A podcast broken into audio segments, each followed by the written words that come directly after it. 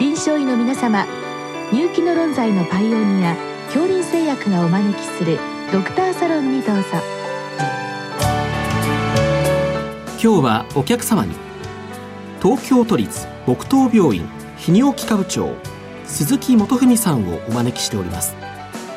サロンドクターは青い会柏田中病院糖尿病センター長山内俊和さんです。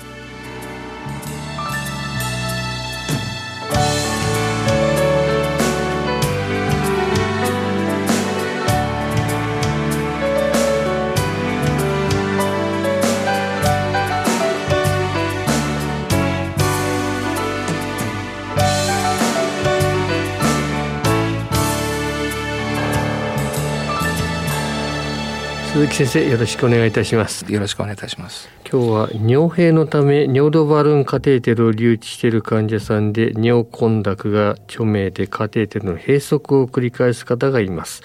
対応についてご教示くださいということです。先生あのこの尿閉でバルーンカテこれ留置となるようなケースですが、はい、まあこれはどういったケースが多いわけでしょうか？はい。あの、高齢男性ですと、前立腺肥大症に伴う尿閉という患者さんを多く経験することがあります。あとは、あの、術後の骨盤内臓器の術後で神経陰性膀胱に至って自力で排尿ができなくなってしまったような患者さん。あとは女性でもですね、あの、まあ、高齢者に限りませんけれども、巨大な子宮筋腫があるような方でも尿閉が起こり得ることがあります。うんまた、あの、薬剤性で尿変になることもありまして、えー、もともと前立腺肥大症があるところに、えー、総合漢方薬をお飲みになるとか、えー、抗アレルギー薬をお飲みになるとかっていうふうなことがありますと、あの、薬剤の抗コリン作用と申しまして、膀胱の収縮力をですね、妨げてしまう。そういった薬剤をお飲みになっている方が、えー、突然おしっこが出にくいとか、出せないというような訴えで病院に来られるというケースを多く経験します。ただそれにさらにこう留置持続となるとカテーテルが留置、ねはい、ああそうですねかなり長い年月持続になるケースとなりますとまたその中の一部の方になりますですよね。そうですね。あの、まあ、最初の尿変に対する対応がカテーテル留置になってしまって、その後ずっとこう、カテーテルの交換をなぜか持続されてるっていうケースに出会うことがあってですね、あの、中にはご自分でまあ、認知機能にも問題がないですし、身体機能にも問題がないような方でしたらば、あの、間欠的な自己導入をですね、はい、あの、マスターしていただいて、うん、ご自分で尿路管理をされる方もおられますので、うん、あの、長くカテーテル留置しておきますと、うん、あの、尿道下裂というような合併症もありますし、えー、それから、やっぱりあの、自己導尿とカテーテル留置と比較しますとですね、やはり尿路感染症のリスクがカテーテル留置の方の方が高いというようなエビデンスもございますので、まあ、安易にカテーテル留置で、えー、管理を長く続けるということについては、ちょっと立ち止まって考えた方がいいようなケースもあろうかと思います。まあ、従って実際にそうなってしまうケースやはり高齢者ちょっと認知症がかかっているケースに割に多いような、ね、そうですねあのそういったような患者さん、うん、私もできるだけそういったあの尿路管理できるだけ患者さんにとっていいベストな尿路管理を考えたいところですけれどもやむを得ず、えー、カテーテルの交換を続けているというような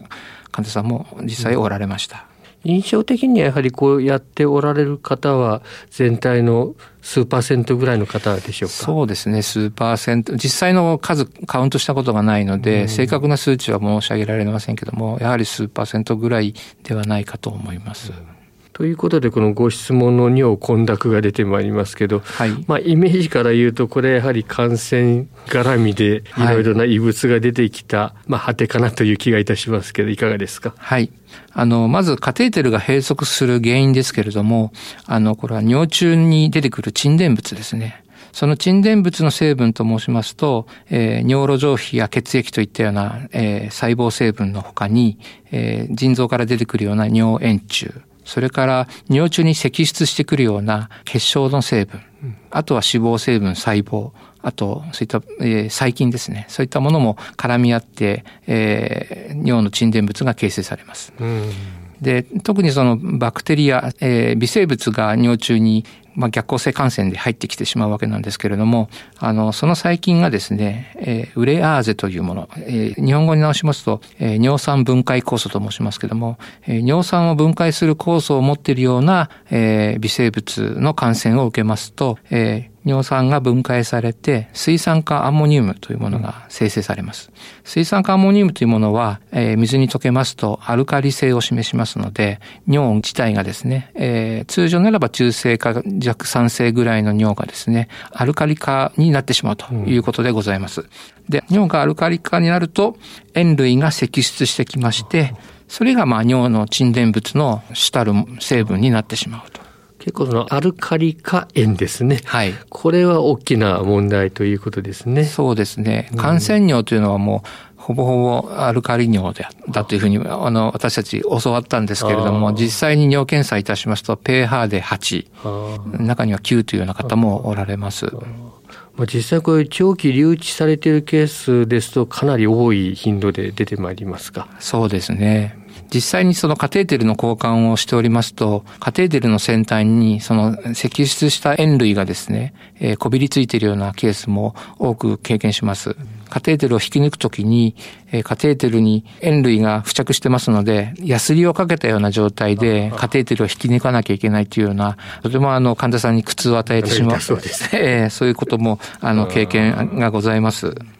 さて対応なんですが先生これ普通に考えると、まあ、このカテーテルの内径をこう太くするとかですね、はい、まあ、カテーテル頻繁に交換するとか、まあ、そういった対応になりそうですがこういったものはいかがなんですか？はい。あの、私もこの良い機会にですね、あの、文献をたどって、あの、いろいろ勉強してみたんですけれども、BJU インターナショナルという雑誌がございまして、その2021年の128巻、667ページの文献を拝見いたしました。あの、カテーテルを洗浄するとかですね、太いカテーテルに変更すると、あまあ、そういったような対応はですね、結局のところ、あの、あまり有効ではないというふうに書かれておりまして、あの、まあ、実臨床でいきますと、カテーテルの洗浄をしてもですね、やはり、あの、あまりカテーテル長持ちした経験がございませんで、えー、やはり、その、まあ、よく持って2週間ぐらい、えー、やむを得ず2週間ずつ交換していたというような、あ高齢者の方も経験がございます。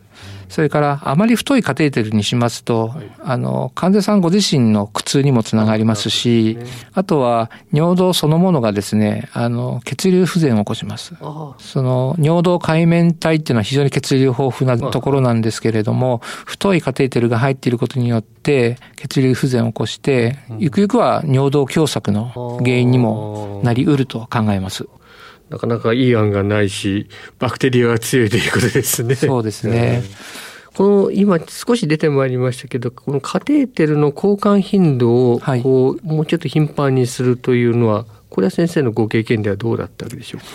はい。まあ私自身、最も高頻度に交換したとしてもですね、2週間ごとの交換という、えー、ケースが多かったように思います。まあ通常ですと4週間ごとに交換するという、あの対応で通常はやっておりますけれども、どうしてもこう、あの詰まってしまう方の場合は2週間ごとの交換で、えー、なんとかあの対応ができていたように記憶しております。ただし患者さんも大変なわけですね。そうですね。2週間ごとに病院に通われるということもそうですし、またあの、交換の時の苦痛をまた経験されるわけですから、うん、まあ患者さんも大変だと思います。うん通常まあ考えられるのは抗生物質どうかっていう話ですけど、こちらはいかがなんでしょうか？これは非常にあの罪深い行為かなと私自身は思っております。あの、と申しますのは、どうしてもこう、多剤耐性菌を生む元凶になっているのではないかと思いますので、あの、一時的には尿がきれいになるとは思うんですけれども、あの、長い目で見ますと、やはり耐性菌による感染が起きて、えー、次には使える抗生剤がなくなってしまう。もっと広い視野で見ますと、その地域ですとか、その、まあ、医療圏ですね、にそういった、えー、多剤耐性菌が蔓延するというようなことも、えー、そういったことの、まあ、手助けを逆にしてしまう可能性もあるので、うん、抗生剤による対処というのはあまり好ましくないと私は思っております。うんそれ以外にあのステントのようなまあ独特のデバイスですね、はい、こういったものに関してはいかがなんでしょうか？はい。あの、尿道ステントというものは私、あの、一時その、私自身が挿入したわけじゃなくて、他の先生が挿入している場面には、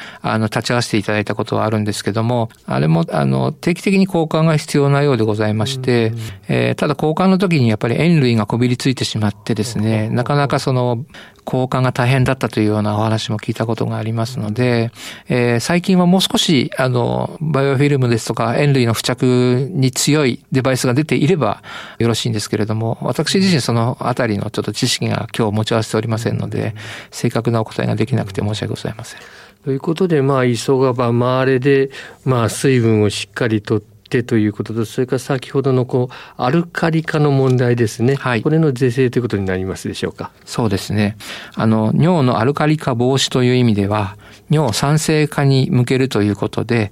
クランベリージュースをお飲みいただくですとか、ビタミン C を取っていただく。あとは、あの、酸性食品と申しまして、魚、肉類、あと乳製品、穀物、それから、まあ、中にはアルコールっていうようなことも書かれてましたけど、うん、アルコールをどんどん摂取しろっていうのもなかなかちょっと難しいことですが、うん、まあ、そういった酸性食品をお取りになることが、一つ、尿のアルカリ化防止に有用かもしれません。うん、ただ、この辺は、あの、あまりこう論文がないように私は思いますので、ただ、クランベリーとか、クランベリージュースやビタミン C に関しては、あそういった一定の効果があるように、あの、文献では拝見することができました。そういったものはサプリでももう最近そうですね。サプリメントでも売られてますし、うん、クランベリージュースについては、あの、ドラッグストアなんか行きますと、その健康食品として、あの、陳列されているように思います。私自身も、あの、一本購入して飲んだことあります。まあ、飲みやすいわけですね。少し酸っぱいので、あの、水で薄めて飲むと良いというようなことが、あの、書かれてたように記憶してます。水分摂取と一石二鳥になるかもしれないそうですね。おっしゃる通りですね。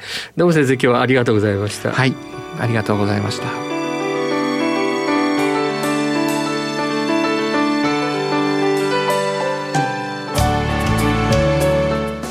客様は東京都立北東病院泌尿器科部長